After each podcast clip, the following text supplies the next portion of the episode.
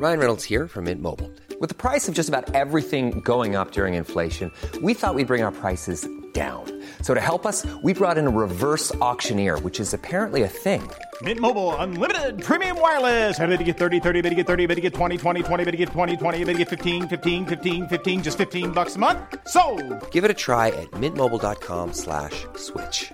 $45 upfront for three months plus taxes and fees. Promo for new customers for limited time. Unlimited more than 40 gigabytes per month. Slows. Full terms at mintmobile.com.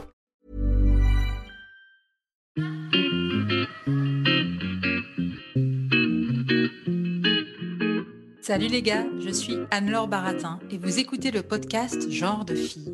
Chaque semaine, je reçois une fille unique en son genre pour parler sans tabou de mission de vie, de galère, de déclic ou non, de féminin, de maternité ou pas, tout ça, tout ça. Par leur parcours, leur engagement et leur choix de vie, elles m'ont bluffé et j'ai à cœur de vous les faire découvrir. Je sais qu'elles vous inspireront. J'espère maintenant que leur parole vous permettra d'avancer, de choisir, de décider. Et maintenant, place à l'épisode du jour. Bonne écoute Cet épisode a été rendu possible grâce à Baratin, etc. Baratin, etc., c'est l'agence de création éditoriale qui donne de la voix aux femmes. Chères auditrices et auditeurs, vous pouvez toujours laisser une note et un commentaire à Genre de Fille sur Apple Podcast et Spotify. S'il vous plaît, faites-le avec ma reconnaissance et ma gratitude éternelle. Cela aide énormément le podcast. Aujourd'hui, je vous partage l'avis laissé par Capu Jus sur Apple Podcast. J'aime découvrir les parcours et tranches de vie de ces femmes inspirantes. Chaque épisode est différent, mais aussi instructif. Je recommande. Point d'exclamation. Merci beaucoup, Capu Jus. J'espère que ça donnera d'autres idées à toutes les autres personnes qui n'ont pas encore laissé de commentaires. Alors aujourd'hui, au micro de Jean de Fille, je reçois Margot Turca. Margot, c'est une jeune maman, elle est prof, et puis un beau jour de 2018, l'AVC entre dans sa vie. C'est peu dire que plus rien ne sera comme avant. Passé le choc de l'annonce, l'acceptation du handicap, Margot prend les crayons pour laisser une trace et partager son vécu. Et c'est la naissance de l'album Mon petit AVC aux éditions Larousse Pratique. Margot y livre un témoignage qui sensibilise avec honnêteté et légèreté à l'AVC, une maladie, un accident, je ne sais pas comment on pourrait dire, on le verra après, encore mal connu du grand public et nous prouve qu'il est loin d'être une fatalité chez les jeunes comme chez les moins jeunes. Je lui laisse la parole. Bonjour Margot, je suis ravie de te recevoir au micro de Genre de Fille. Comment vas-tu?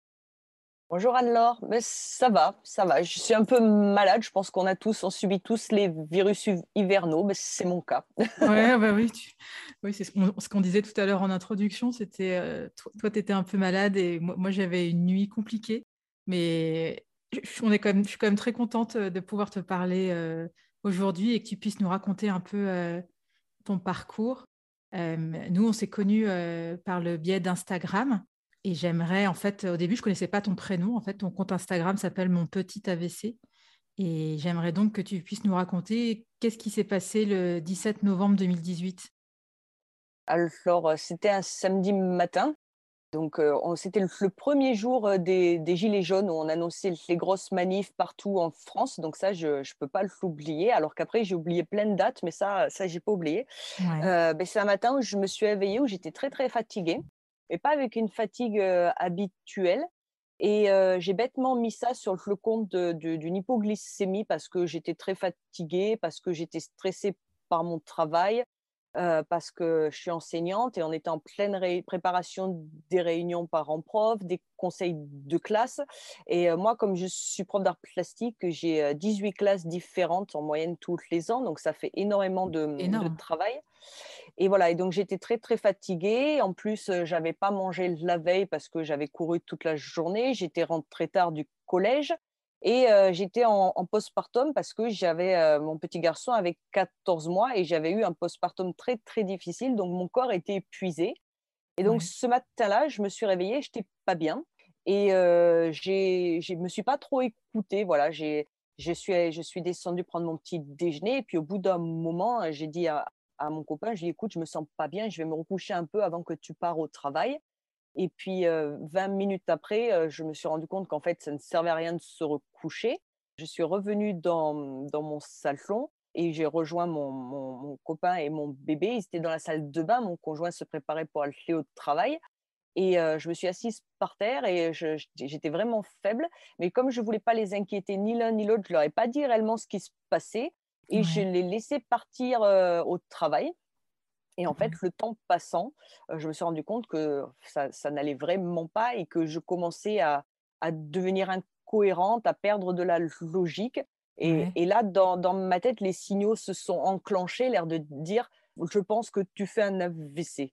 Ouais. Et euh, tu avais, déjà conscience, euh, tu savais ce que c'était un AVC, alors qu'en plus, tu étais, étais, toute jeune, quoi. Tu avais quoi? Tu avais 33 ans, c'est ça? J'avais 33 ans, mais en fait, les signaux qui se mettaient dans ma tête, c'était que je trouvais que je commençais à avoir beaucoup trop de symptômes qui, qui étaient liés à l'AVC. Donc, euh, je l'ai appelé à son travail. Problème, je ne me rappelais plus où il travaillait. Donc, ça m'a demandé un effort cognitif terrible d'arriver à retrouver son numéro dans mon téléphone.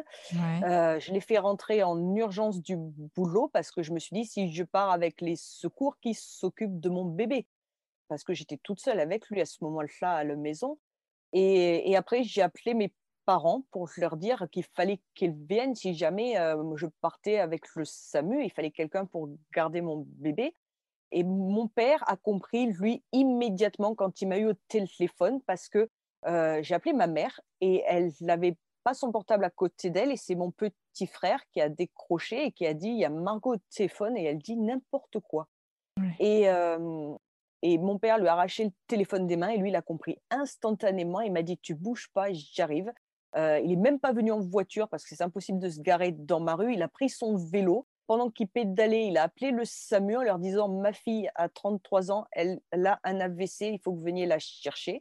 Et le SAMU m'a appelé et euh, on a commencé le questionnaire de régulation du SAMU. Et le problème, le gros souci dans mon cas, c'est que euh, on ne m'a pas cru, on m'a pas pris au sérieux. Donc j'ai eu une prise en charge excessivement longue qui a duré plus de 4 heures entre les premiers symptômes et le moment où j'ai été évacuée au CHU de Bordeaux. Forcément, une prise en charge très longue euh, quand on a un AVC, ça peut être gravissime parce qu'on estime qu'à chaque minute, il y a 2 millions de neurones qui meurent. Alors moi, je te laisse imaginer combien j'en ai perdu entre le moment où moi, j'ai pas compris et que j'ai un peu laissé traîner et euh, le moment où j'ai été évacuée par le... J'ai même pas été évacuée par le SAMU pour tout te dire, parce qu'entre-temps, il y a SOS médecin qui est venu, on m'a ausculté et il a conclu à une migraine avec Cora et c'était absolument pas ça. Et moi, je le savais, je ne suis pas migraineuse. Et mon père a tellement insisté qu'on m'a évacuée au CHU de Bordeaux, mais pas par le SAMU. On a dû appeler une ambulance privée, ce qui a fait perdre aussi énormément de temps. C'est hallucinant. Pourquoi tu penses, tu disais au début, le SAMU t'a pas cru C'est c'est quand c'est SOS médecin qui est venu chez toi ou c'est au téléphone même quand tu as eu le SAMU en gros Alors quand j'ai eu le SAMU au téléphone, ils m'ont posé des questions. Alors ils m'ont demandé mon nom, ça je savais le dire. Ils m'ont demandé mon âge. Et là, je ne savais plus le dire. Je leur disais que j'avais 23 ans. Et après, je disais non, j'ai 33. Non, 23, 33. Parce que j'étais complètement incohérente. Et je leur disais non, c'est pas ça.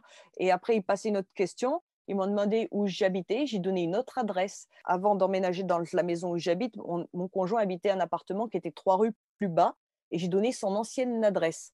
Et, euh, j'avais beau me corriger, dire mais en fait c'est pas la bonne adresse, ils m'ont pas cru et ils m'ont posé des questions bateau, genre qui est le président? Alors là, j'avoue que j'ai eu un léger doute, euh, mais j'ai été capable de le dire.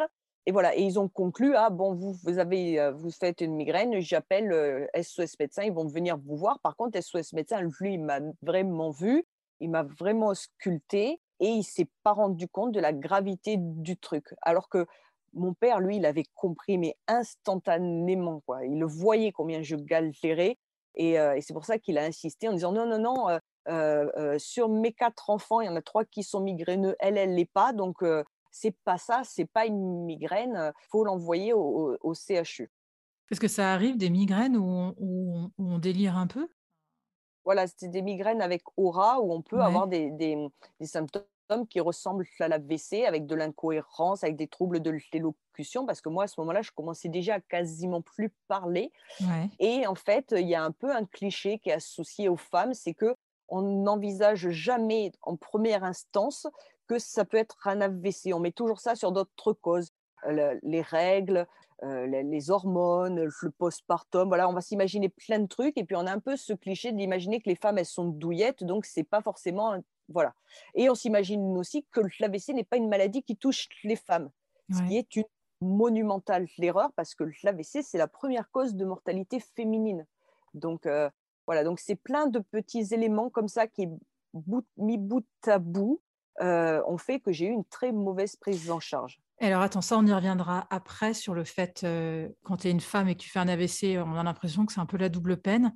Donc là, tu, on t'emmène finalement à l'hôpital et à l'hôpital, là, ils arrivent, ils diagnostiquent l'AVC. Alors, quand je suis arrivée au CHU de Bordeaux, ce que j'ai tendance à dire, c'est que je n'ai pas été soignée au CHU de Bordeaux, j'ai été chouchoutée.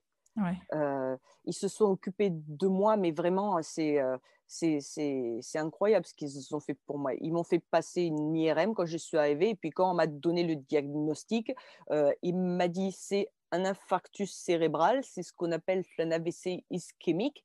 Et là, je lui ai dit ah c'est que ça. Et il m'a dit mais vous n'avez pas compris Je dis si, si, j'ai compris, j'ai fait un AVC, je ne suis pas morte, c'est cool. Et euh, ça l'a désarçonné parce que ce médecin, il avait sensiblement mon âge et, je, et je pense qu'il s'est dit, mais elle comprend pas le, truc. Mais moi, en fait, j'étais juste hyper contente de ne pas être morte. Ouais. Ça ne pas tué. Est-ce que tu savais déjà à cette époque, euh, parce que c'était un AVC, enfin, tu savais, ouais, d'accord, tu étais déjà en fait renseigné là-dessus. Oui, je savais parce que euh, en 2007, quand j'ai préparé mon concours pour devenir prof, ma grand-mère a eu un AVC, mais un AVC très très léger. Elle a eu aucune séquelle, mais elle a fait une crise d'aphasie où elle parlait pas bien. Et pareil, elle était avec mon père à ce moment-là, et lui, il a compris de suite. Il a appelé le pompier, elle a été évacuée, elle avait été hospitalisée quelques jours, et elle avait eu aucune séquelle. Donc ça, je savais. Et puis après, malheureusement, mon frère aussi a fait un AVC, mais pour une raison totalement différente de la mienne. Euh, c'est le pur hasard statistique, donc forcément j'y ai été sensibilisée. Et ensuite, dans le cadre de, mon travail, j'avais passé euh, le brevet des premiers secours. Et euh, comme c'était juste après l'accident de mon frère, j'avais demandé à, être, à, travailler justement sur cette question de l'AVC et j'étais tombée là-dessus à l'examen parce que c'était quelque chose qui me faisait très très peur. Et en fait, du coup, quand ça m'est arrivé, ben, je savais tout. quoi. Ouais.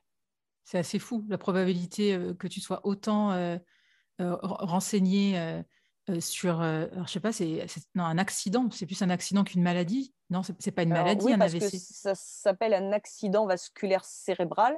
Mais après, comme ça s'installe de manière chronique avec les séquelles, moi j'ai tendance à dire que je suis malade. Voilà. Ouais. Et donc, donc là, à l'hôpital, tu as été chouchouté. Combien de mmh temps tu es resté à l'hôpital? Comment ça s'est passé?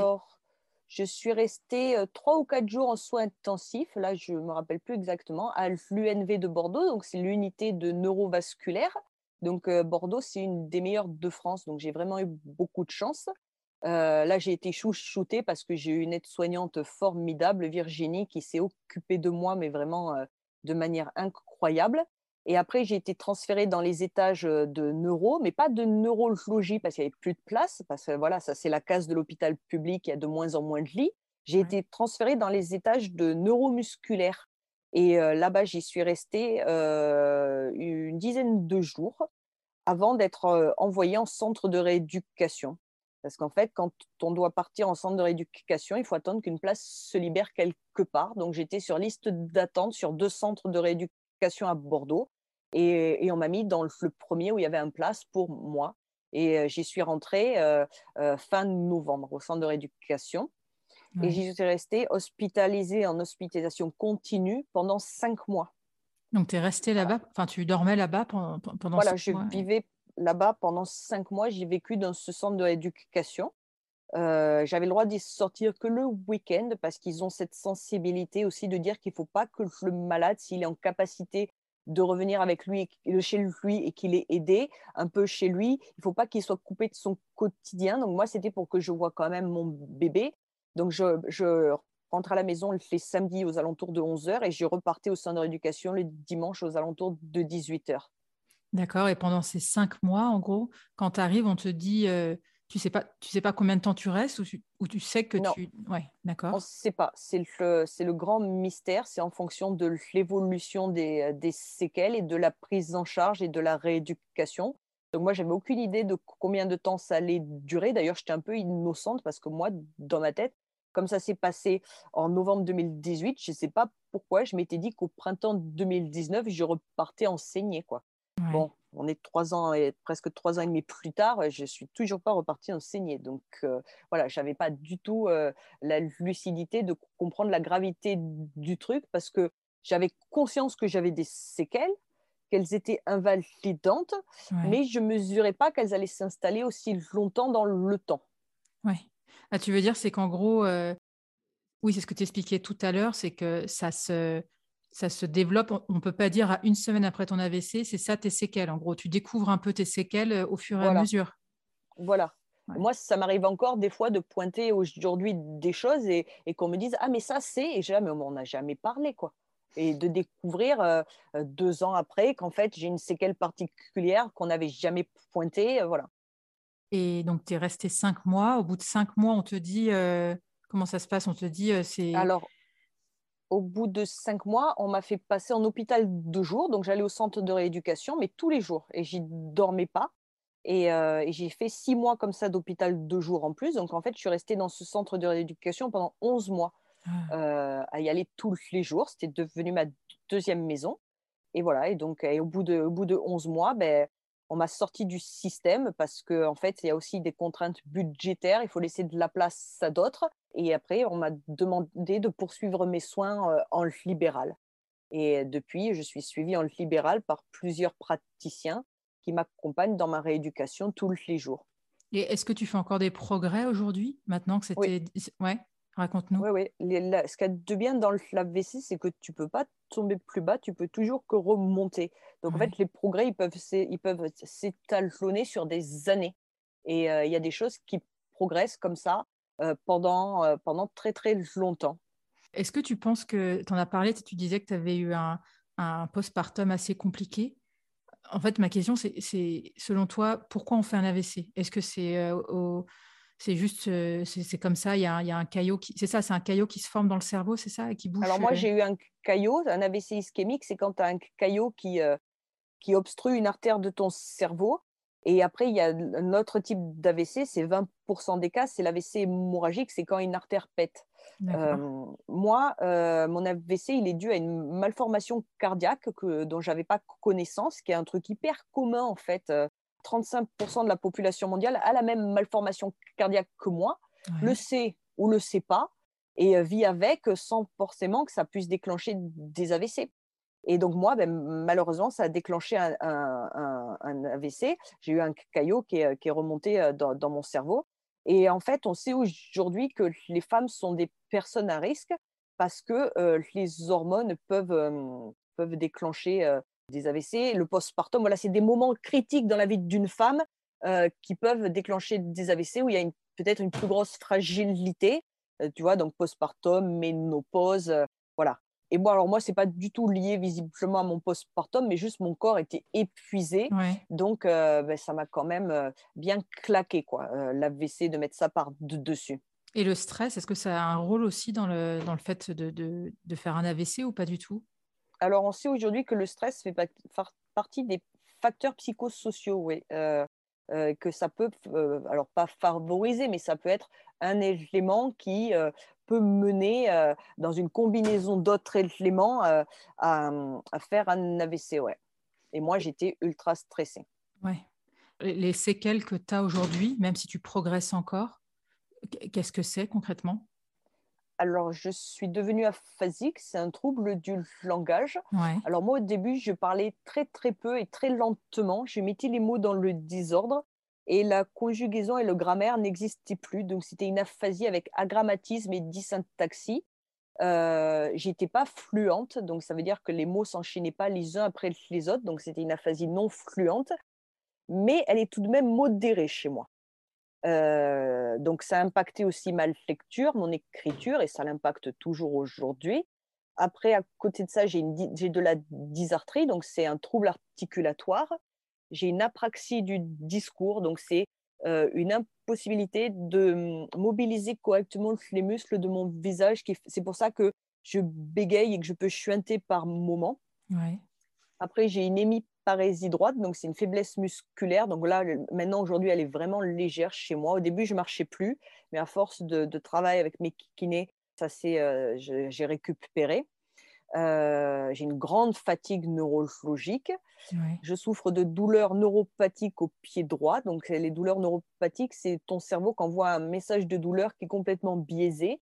Et donc, moi, j'ai la sensation que mon pied, il est coincé dans un étau, euh, ah. d'avoir les orteils qui sont ligotés, comme si on me passait des aiguilles sous les ongles de pied.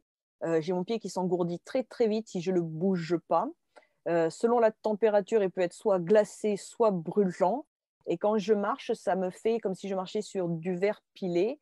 Et de temps en temps, j'ai des décharges électriques euh, euh, dans le pied qui remontent. Après, j'ai une apraxie euh, de la course. Donc, ça veut dire que je ne sais pas déclencher le mouvement de courir spontanément. Pareil pour sauter. Et après, j'ai des apraxies dans les mains, enfin dans la main droite. C'est-à-dire que je ne sais pas refaire certains gestes qui sont spontanés. Et après, ben, j'ai des troubles cognitifs associés. Donc, je peux être assez vite désorientée. Euh, je suis très sensible à la lumière, au bruit, aux odeurs. Et il y a un truc, alors là, on n'a toujours pas la réponse de pourquoi je fais ça, mais c'est assez mystérieux. Quand je sature cognitivement, tout d'un coup, il y a comme un pop dans mon cerveau et tout s'éteint et je ne sais plus parler. Et je fais des crises de mutisme. Et la première crise que j'ai fait, j'ai vraiment flippé parce qu'elle a duré 36 heures. Donc, euh, je ne pouvais plus dire un mot. Et maintenant, en moyenne, quand j'en fais, c'est une toutes les 4-6 semaines et elle dure autour de 12 heures. Ouais, si pendant 12 heures, tu... ça doit être hyper dur de se dire, justement, non, de ne pas pouvoir se dire. si tu n'as aucun mot qui sort de ta bouche alors que tu as envie de parler, c'est.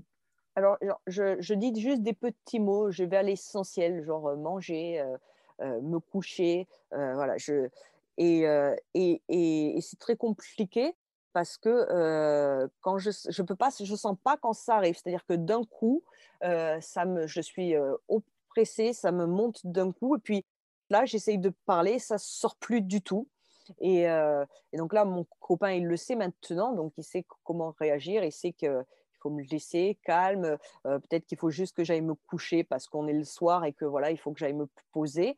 Mais voilà, c'est assez déstabilisant parce que quand ça m'arrive devant mon fils, bon, ben, lui, euh, lui, il comprend pas forcément. Et, voilà. Et des fois, c'est souvent généré par le bruit que fait mon fils au quotidien. Mais bon, le problème, c'est que c'est un petit garçon. Donc, euh, je ne peux pas lui demander d'arrêter de vivre pour éviter de faire des crises. Donc, je subis. Mais pourtant, là, euh, quand on a cette discussion, là, en ce moment, toutes les deux, tu t'exprimes très bien, ta, ta, pensée est totalement cohérente, très structurée. Est-ce que euh, c'est quelque chose qui te demande beaucoup d'efforts? Est-ce que tu peux faire ça juste pendant des courts moments dans la journée? Et, donc, est-ce que c'est. Enfin, tu vois, quand, je t'entends parler, je me dis, mais en fait, tu pourrais toujours être prof. Alors, en fait, oui, ça me demande un effort parce que, tu vois, je, bégaye. Parce que quand je bégaye, c'est que je cherche mes mots et qui sont pas spontanés. Donc, il faut que, je le, que je le cherche au milieu de plein de mots dans ma tête. Et le problème, c'est que ça peut être ultra fluctuant dans la journée. C'est-à-dire que pendant deux heures, je vais parler totalement correctement. Et puis après, je vais commencer progressivement à tomber dans une phase de fatigue où là, ça va être plus difficile. Et euh, en fait, j'ai ma solution, c'est que tous les après-midi, en début d'après-midi, je, dors deux heures. Parce que sinon, je ne suis pas capable de tenir. Euh, voilà. Et, j'essaye toujours de, dormir euh, et de mettre un réveil avant la sortie des classes pour aller chercher mon fils et que là, la deuxième journée euh, puisse prendre, le, prendre la, suite sans que je, je, sois fatiguée et perturbée pour notre vie quotidienne avec mon fils parce que ben, mon fils, il a besoin d'un maman qui peut l'amener au parc, qui peut faire des jeux avec lui, euh, qui lui lit des histoires. Alors, en fait, il n'aime pas que je lise des histoires parce que je lis très mal. Donc, je te dis ça, mais en fait, je te dis n'importe quoi. Voilà. Et euh, il a besoin de m'avoir au quotidien et que euh, qu'on mène une vie euh, normale tous les deux. D'où est venue euh, l'envie d'écrire et de faire ce livre, donc qui s'appelle Mon petit AVC, que tu as, dessiné en fait, et que, où tu racontes en fait ce qui s'est passé? Comment tu t'es dit, je, veux en faire un livre? Alors en fait, le livre, c'était pas du tout le point de départ, c'est aussi un pur hasard dans ma vie. en fait, je me suis rendu compte qu'il fallait que je laisse une trace pour mon petit garçon, que je lui explique ce qui s'est passé, pourquoi j'étais pas à la maison, pourquoi il était tout seul avec papa. Et, je voulais lui laisser une trace, mais comme j'étais incapable d'écrire, j'ai commencé à la dessiner. Et je me suis dit que j'allais la publier sur Instagram. Donc, mon fils aurait la version papier. Et sur Instagram, je racontais la même chose, mais pour mes proches, pour mes amis, pour qu'ils comprennent ma vie et qu'ils comprennent où, j'en suis. Et voilà, donc c'est à la base, c'était un compte Instagram qui a pris de l'ampleur. Et euh, par la force des choses, je me suis retrouvée à devenir un peu, euh, j'aime pas trop le mot, mais influenceuse AVC, parce que c'est un sujet qui n'est absolument pas traité, dont très peu de gens connaissent l'existence.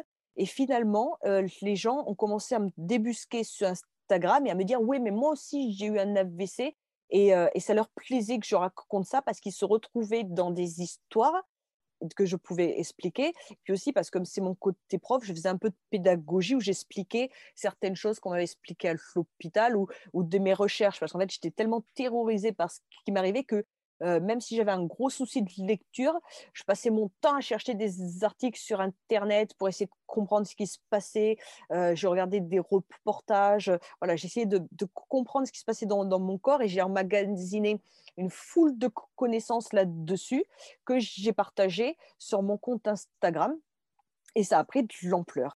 En octobre 2020, un jour, je reçois un message sur Instagram d'une dame qui se dit qu'elle euh, qui se présente comme bossant chez Larousse et qui me dit Je veux travailler avec vous. Je trouvais ça un peu suspect parce que la nana, sur son compte Instagram, elle avait juste une photo de profil d'un tableau et euh, pas d'abonnés, pas de, pas de publication. Et donc, je montre ça à mon copain et il me dit, euh, il me dit Ah non, mais Larousse, tu te poses pas la question, tu réponds de suite. Parce que mon copain, il bosse dans le monde du livre, alors il connaît très bien tout ça. Et donc, j'ai répondu. Et le lendemain, eu au téléphone et euh, le projet a été lancé comme ça. Et comme on était en plein Covid, confinement et tout, je n'ai jamais rencontré mon éditrice et tous les gens de Larousse. On a toujours fait ça par Skype et, euh, et tout s'est fait à distance. Donc, j'envoyais mes petits dessins par la poste et eux, ils synthétisaient. Et on a monté le livre comme ça à distance, sachant que mon éditrice, donc elle est à Paris, ma graphiste, elle est à Anglette. Euh, et, euh, et, on s'est jamais, euh, on s'est jamais rencontrés, on n'a jamais fait de réunion. On posait tout ça sur la table ensemble. On a tout fait par, par visio. Et tu dessinais déjà avant ton accident? Ouais, Ouais, ouais, parce que bon, je suis prof d'art plastique, donc le dessin, ça fait partie de ma vie. À l'époque où il y avait des blogs BD, j'en avais un qui n'existe plus aujourd'hui, où je racontais ma vie de prof. Donc le dessin, ça a toujours, euh, toujours fait partie de mon existence. Et puis là, c'était vraiment un moyen de laisser une trace puisque j'étais incapable d'écrire des phrases euh, longues et cohérentes. Donc je me suis dit, mais je vais le dessiner.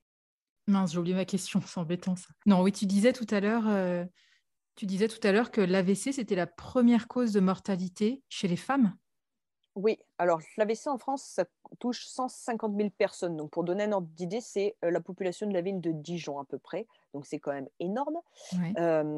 et euh, il y, a, le taux de mortalité, euh, à peu près un tiers des personnes vont décéder, si je ne me trompe pas, de l'AVC. Et oui, c'est la première cause de mortalité féminine en France aujourd'hui, sauf que c'est un chiffre qui est très peu méconnu parce qu'il n'y a aucune campagne de santé publique sur l'AVC à ce jour en France. Et donc, ce sont des, euh, particuliers qui, euh, qui ont monté des assauts et qui essayent de faire connaître ça. Donc, il y a France AVC, euh, il y a AVC tous concernés.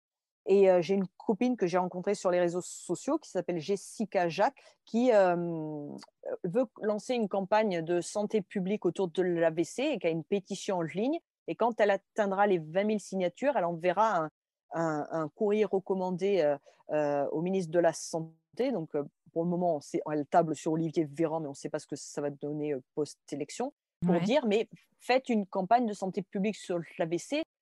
il y a énormément de victimes et personne n'en parle. C'est quelque chose qui est méconnu connu.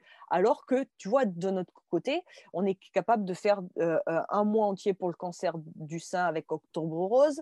On est capable de faire des journées sur plein de pathologies. On parlait, tu vois, en ce moment, on parle beaucoup de l'endométriose, et tant mieux. Mais l'AVC, il faudrait en parler et plus expliquer parce que on pourrait éviter un taux de mortalité très élevé si les gens connaissait les signes, s'il savait comment réagir, quoi faire. Et du coup, tu te dis moins de personnes impactées par cette maladie, moins de séquelles, égale moins de gens dans les hôpitaux, égale euh, de l'argent en plus pour la Sécu. Mais non, en fait, euh, parce que si tu fais comme moi et que tu as une prise en charge qui n'est pas optimale, forcément, tu vas avoir des séquelles, tu peux devenir handicapé, donc après, tu vas dépendre potentiellement d'aide et tout, et donc tu vas générer des frais à l'État. Et voilà, on se dit, mais pourquoi il n'y a pas de vraie campagne de santé publique? C'est un sujet qui nous paraît un peu tabou avec mes copines euh, qui sont, euh, qui sont liées ou on est liées par l'AVC, qu'on a l'impression que c'est une maladie qui est euh, pas glamour et qui fait peur. Tu vois, le cancer du sein, c'est une maladie où ça impacte ton enveloppe corporelle, ta féminité. Tu perds tes cheveux, tes cils, tu peux, tu peux subir une, une ablation du sein. Donc, c'est physiquement, c'est très visible et, et, c'est très marquant. Tu, et, penses que c'est à cause de ça? Avec mes copines, on, pense que c'est à cause de ça. Les médias parlent très, très peu de l'AVC. Ouais. Et j'imagine que... que... Ouais, non, vas-y, vas-y. Euh, dans la presse, on va beaucoup sensibiliser les femmes sur euh, le cancer du sein, l'autopalpation. On va beaucoup en parler. On va y avoir des campagnes avec des marques qui vont s'affilier, tu vois.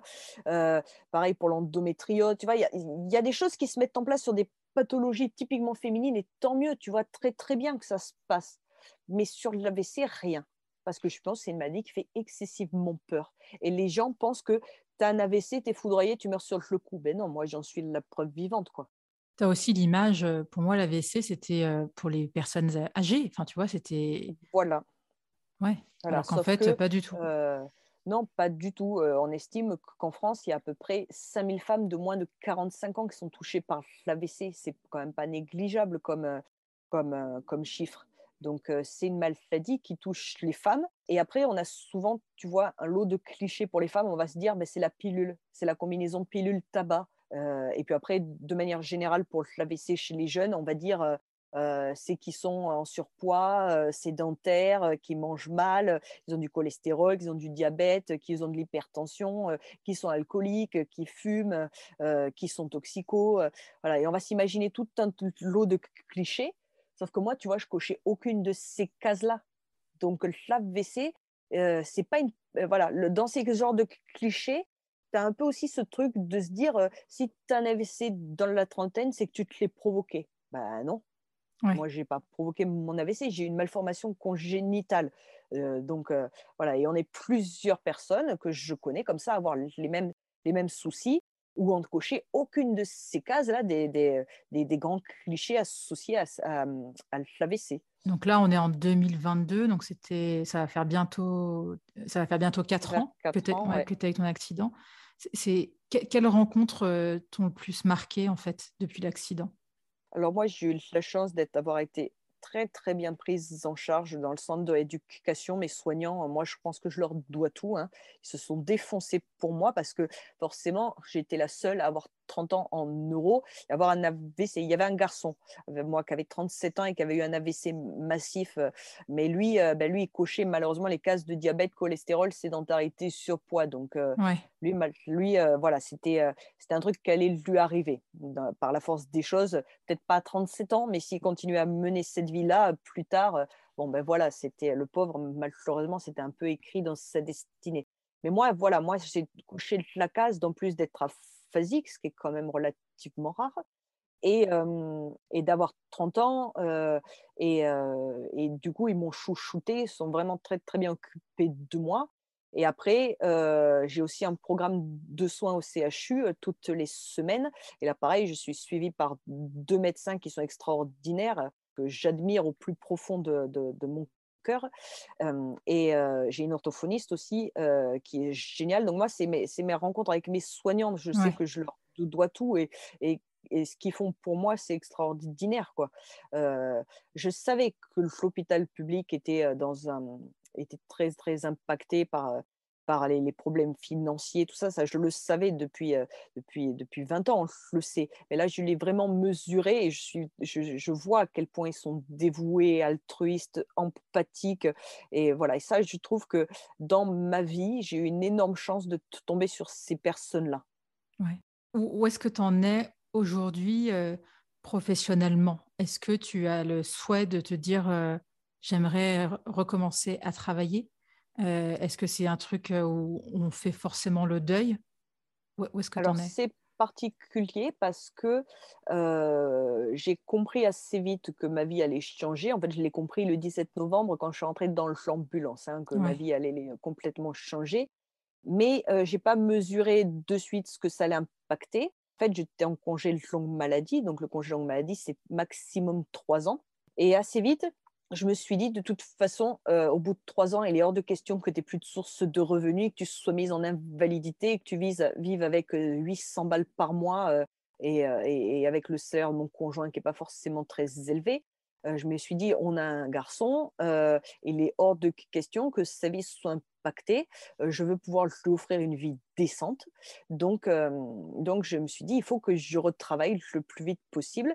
Et donc, j'ai commencé le, cheminement pour le retour à l'emploi. Alors, tout le monde me disait, mais vous êtes trop stressé, vous y prenez trop tôt, euh, euh c'est pas le moment. Euh. Et moi, je sais pas, j'avais une sorte de voix intérieure qui me disait, attends, attends, attends, c'est la fonction publique, c'est l'administration, je pense qu'il est jamais trop tôt pour se lancer là-dedans.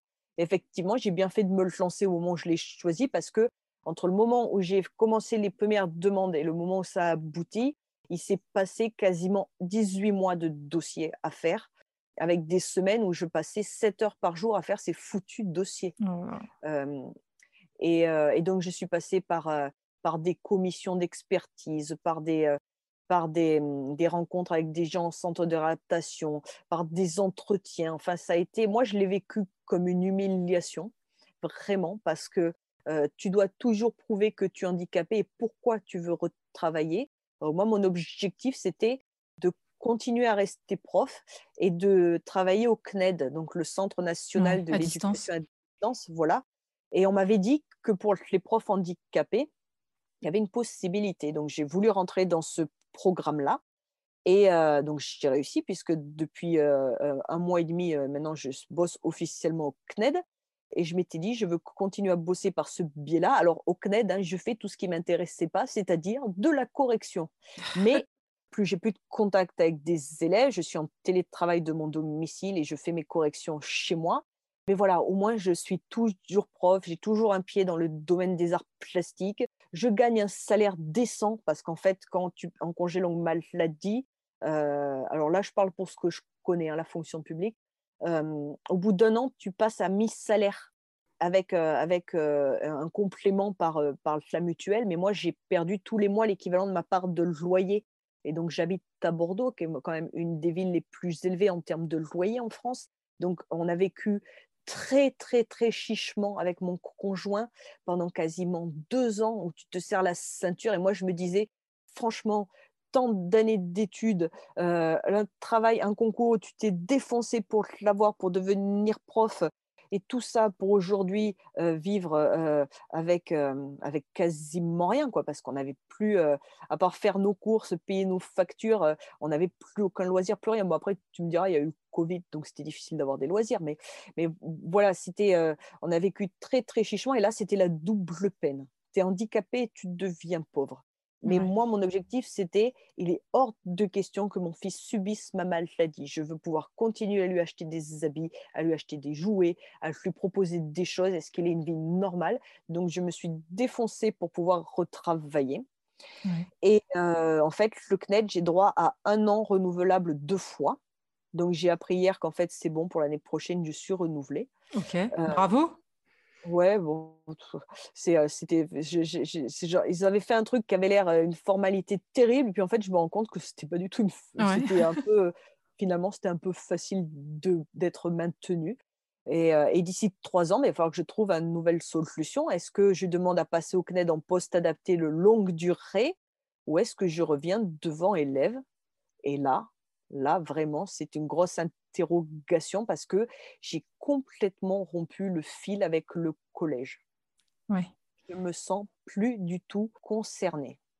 C'est-à-dire que, tu vois, je serai devant des élèves, je ferai mon cours. Alors, le, gros souci du cours d'art plastique, et c'est ça qui fait dire à mes soignants que ça va être très, très compliqué, c'est que le cours d'art plastique, c'est un cours très dynamique où tu es toujours debout, les élèves sont en atelier, ça parle, ça échange, ça discute, ça t'interpelle parce qu'il faut que tu ailles, acheter, tu ailles chercher tel matériel, il faut que tu aides. Voilà. Donc, c'est un cours où tu n'es pas assis derrière ton bureau et tu fais un cours, un cours magistral, tu vois. Et, et, donc, en termes de fatigue, c'est assez énorme. Et puis, comme je te l'ai dit, en moyenne, on a 18 classes. Donc, ça fait entre 550 et 600 élèves par an. Donc, tu imagines le nombre de bulletins, le nombre de corrections, les conseils de classe. Donc, c'est énorme.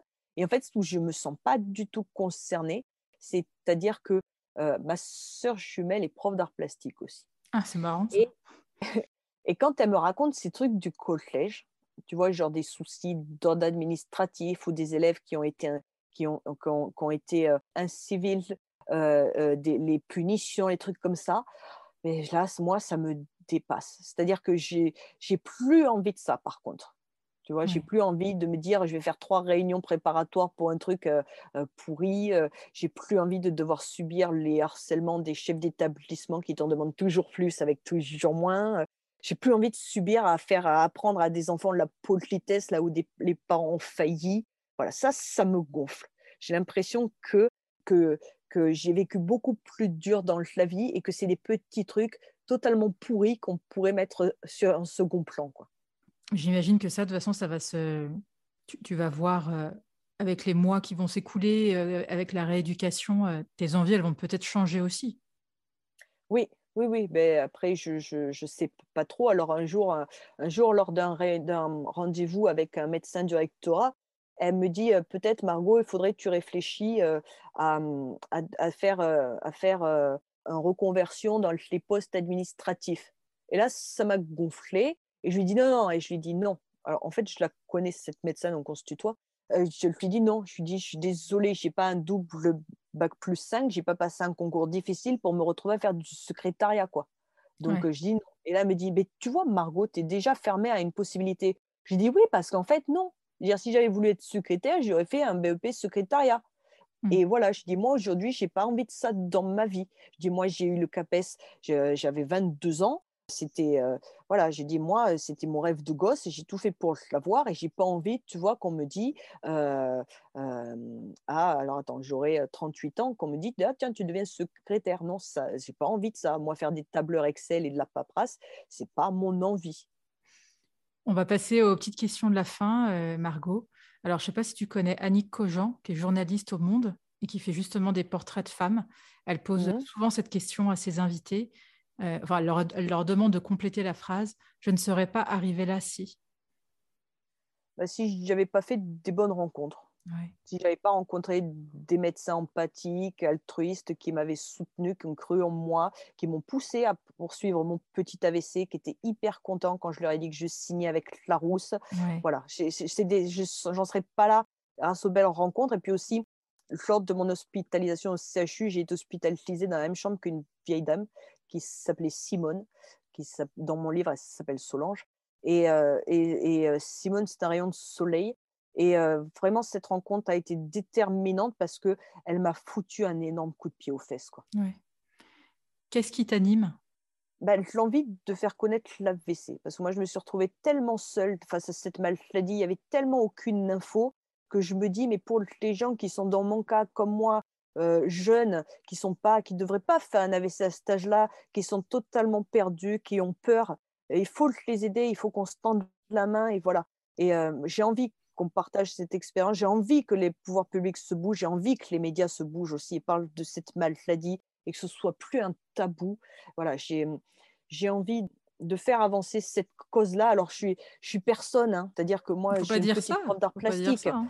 J'ai, si tu compares par rapport aux gens qui sont vachement suivis, tu vois, par exemple, je pense à Émilise Brunette, qui, quand elle a annoncé son cancer du sein, mais ben, elle avait tellement de followers qu'elle a, elle a eu un impact énorme sur le, cancer triple négatif euh, et j'admire ce qu'elle a fait, tu vois. Mais moi, je suis personne, tu vois, j'ai 23 000 abonnés, euh, je suis une goutte d'eau dans l'océan. Mais j'ai envie de continuer ce combat-là, j'ai envie d'aider d'autres personnes. Et des fois, on me dit, maintenant, aujourd'hui, tu parles que de ça, mais c'est ma vie aujourd'hui. Ma vie, elle a été foutue en l'air ce 17 novembre 2018 et je voudrais éviter à des gens de subir ce que j'ai subi, moi. Et qu'est-ce qui te met en colère ou peut t'agacer? Alors, je suis quelqu'un de très colérique, mais ça, euh, je l'étais de base et c'est bien accentué par l'AVC. Euh, je suis très, très en colère contre l'injustice. Ça, c'est un truc, euh, euh, je ne supporte pas l'injustice. D'ailleurs, la veille de mon AVC, j'ai fait une colère terrible, alors que ça m'arrive jamais sur deux élèves qui avaient eu des propos homophobes. Et apparemment, j'ai crié tellement fort qu'on m'a entendu dans tout le collège, Ouais. ce qui est suffisamment rare pour être signa- signalé. Voilà, donc je déteste tout ce qui est l'injustice, tu vois, le, le- Ouais. le racisme, l'intolérance, euh, le, le- fait que, que- qu'on soit centré sur ces petits problèmes et qu'on s'ouvre pas au monde et qu'on se rende pas compte qu'il y a plus difficile, euh, plus dur. Je déteste les gens qui refusent de tendre la main quand il y en a besoin et qui sont focalisés sur leur petit nombril. Ça, ça me, ça, ça me met en colère. Voilà. Est-ce qu'il y a une femme que tu aimerais entendre au micro de genre de fille? Alors, ça va peut-être faire un peu cliché, ce que je vais dire, mais moi, je pense à ma sœur jumelle. D'accord. Ma sœur jumelle, donc elle est prof euh, dans un collège rural REP+, donc ça veut dire réseau éducation prioritaire plus, ça veut dire qu'il y en a vraiment besoin. Ouais. Et euh, donc elle est prof d'art plastique comme moi, et c'est quelqu'un qui est très très engagé euh, dans les, les questions d'égalité homme-femme et de respect euh, de- d'autrui et des, des inégalités, des différences. Et d'ailleurs, elle a monté tout un module comme ça dans son co- collège. Euh, elle a reçu un prix là-dessus aussi. Alors, je ne peux plus te dire le prix, j'ai oublié le, le titre, mais c'est genre euh, C'est pas grave. exemplaire. Voilà. Euh, franchement, s'il y a quelqu'un qui mérite les palmes académiques, c'est ma sœur. hein. Ouais. Et, et tu vois, là, euh, la dans la semaine, c'était le 8 mars, elle est tellement investie qu'elle a imprimé pour tous ses élèves, elle leur, fait, elle leur a fait des, des cartes imprimées avec une femme connue euh, qui a changé quelque chose dans le monde. Donc, elle s'est cassé les pieds à, à dessiner des visuels, à les imprimer, à les plastifier, à les couper, à faire pour chacun élève un personnage différent. Elle monte vachement de projets, elle se défonce. Et tu vois, les profs comme ça, dans les médias, on en parle très peu.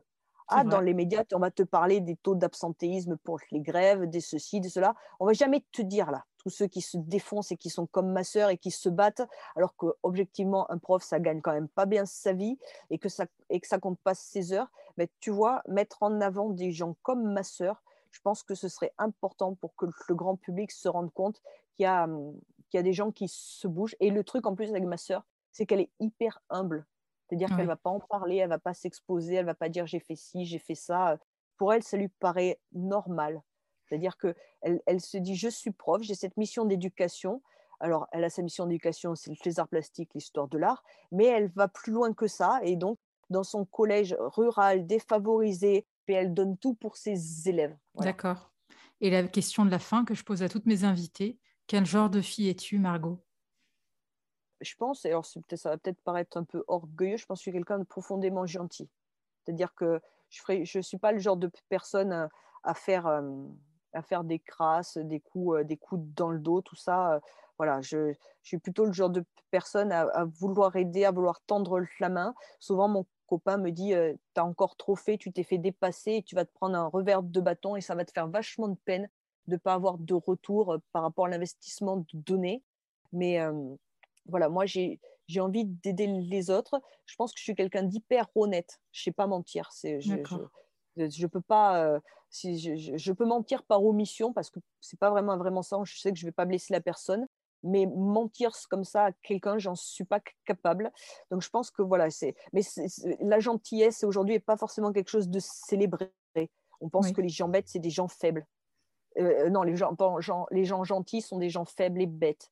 Non, moi je pense que c'est une vraie moi valeur de que vie. ouais. Oui. Voilà, je pense que être gentil, empathique, moi j'ai toujours dit à mes collègues quand j'étais face à des élèves qui étaient difficiles, violents, moi je disais, moi je suis pas d'accord, la gentillesse amène la gentillesse. Donc même s'ils me parlent mal et tout, moi je vais continuer à être gentil. Parce qu'à un moment donné, ils vont se rendre compte que moi je serai pas, je rentrerai pas dans leur jeu et que je vais, Ouais. et que je vais être gentil avec eux. Et c'est vrai que ça avait tendance à calmer. Moi j'ai rarement eu des soucis avec des élèves qui m'ont manqué de respect ou qui, ou qui m'ont mal mené parce que je pense que je suis quelqu'un de, de gentil et d'honnête et ça, les gamins, ils le sentent. Merci beaucoup, Margot. Merci euh, d'avoir euh, mis en lumière euh, euh, et d'avoir raconté euh, ton AVC. Et puis, je te dis à bientôt. Au revoir. Merci beaucoup, Anne-Laure. Au revoir. Merci d'avoir écouté cet épisode. J'espère qu'il vous a plu. Si c'est le cas, partagez-le autour de vous et sur les réseaux sociaux. N'hésitez pas non plus à laisser un avis positif à propos de Genre de Filles sur vos applications de podcast. Pour ne rien manquer de Genre de Filles, suivez-moi à Anne-Laure Baratin sur Instagram.